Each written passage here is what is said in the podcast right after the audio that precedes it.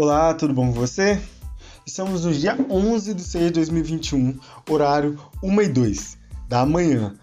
Vamos voltar a resolver o episódio 4. Esse é o episódio 4 das questões de ética para a Ordem dos Advogados, exame da Ordem dos Advogados. Então vamos lá. O, e, respondendo a questão de 2019 do exame 29, primeira fase. Milton, advogado, exerceu fielmente os deveres decorrendo do mandato outorgado para defesa do cliente Tomás, em juízo. Todavia, Tomás deixou injustificadamente de efetuar o pagamento dos valores acordados a título de honorário. Em 8 de 4 de 2019, após negar-se ao pagamento devido, Tomás solicitou a Milton que agendasse uma reunião para que este esclarecesse de forma pormenorizada questões que entendiam pertinentes e necessárias sobre o processo. Contudo, Milton informou que não prestaria nenhum tipo de informação judicial sem pagamento, a fim de evitar o aviltamento da atuação profissional. Em 10 de 5 de 2019, Tomás solicitou que Milton lhe devolvesse alguns bens móveis que haviam sido confiados ao advogado durante o processo relativo ao objeto da demanda. Milton também se recusou, pois pretendia alienar os bens para compensar os honorários devidos. Considerando o caso narrado, assinale a afirmativa correta. Letra A. Apenas a conduta de Milton praticada em 8 do quadro 2019 configura infração ética? B ambas as condutas de Milton, praticadas em 8 de 4 de 2019 e em 10 de 5 de 2019, configuram infrações éticas? C. Nenhuma das condutas de Milton, praticada em 8 de 4 de 2019 e em 10 de 5 de 2019, configuram infração ética. Apenas D. Apenas a conduta de Milton praticada em 10 de 5 de 2019 configura infração ética. Vamos lá, pessoal. Essa questão é sobre infração ética. Então, o que está pedindo? Em 8 de 4 de 2019, podemos ver que, após negar-se a pagamento devido, Tomás solicitou que Milton agendasse uma reunião para que esclarecesse de forma pormenorizada questões que entendiam pertinentes e necessárias sobre o processo.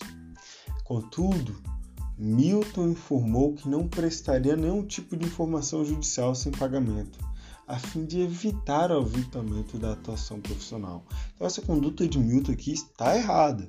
Está errada. Então, é uma infração ética.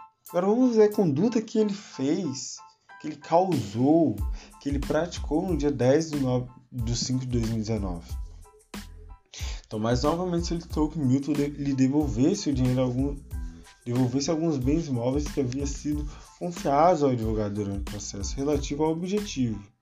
Milton também se recusou, pois pretendia alienar os bens para compensar os honorários advocatícios. Pessoas que não é penhora e não tem o direito de penhorar, portanto, nem mesmo tem um direito, perdão, desculpem o erro de português, a gente vai aprendendo assim. E nem mesmo tem um direito de de atuar aí como um, um como é que fala? Aqueles caras que emprestam dinheiro, meu Deus, esqueci, mas é isso aí, vocês entenderam, tá vendo a mente de vocês, J. Então, ambas as condutas configuram infrações éticas. Vou responder aqui que questões, que concurso patrocinando a gente, né? Claro. Ó, ó, respondi, respondi. Carregou, acertei. Essa veio de graça. Mas vamos ler o comentário do professor. Esse professor que não fala que é um professor. Então vamos lá. Por meio do caso hipotético, vemos situações em que certo advogado, primeiro, informou que não prestaria nenhum tipo de informação judicial sem pagamento ao cliente. Segundo, recusou devolver alguns bens que haviam sido confiados ao advogado durante o processo. Sobre tais condutas, é possível afirmar que ambas configuram infrações éticas, conforme o artigo 12 do Código de Ética e Disciplina da Ordem dos Advogados do Brasil.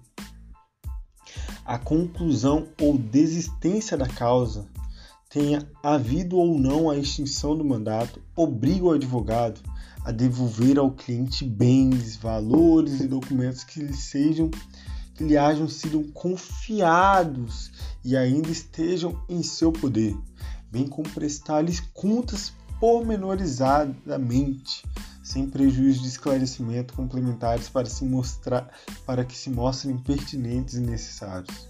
A parágrafo único vai dizer a parcela dos honorários pagados pelo serviço até então prestado não se inclui entre os valores a serem devolvidos.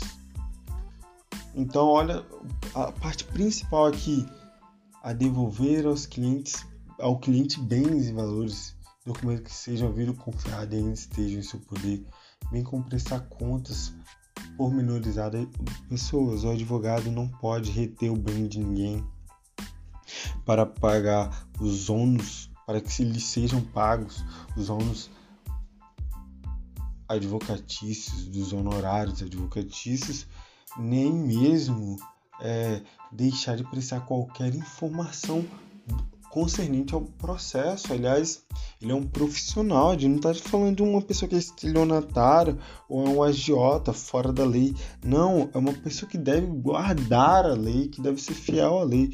Então você está estudando para isso, só esquece o que acontece, a gente vê na prática, essa coisa. Não dá, não dá, não dá. A FGV é clara, o texto da lei é claro.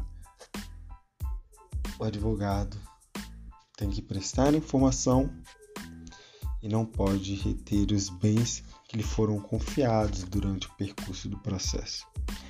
Boa noite, tamo junto, força e honra.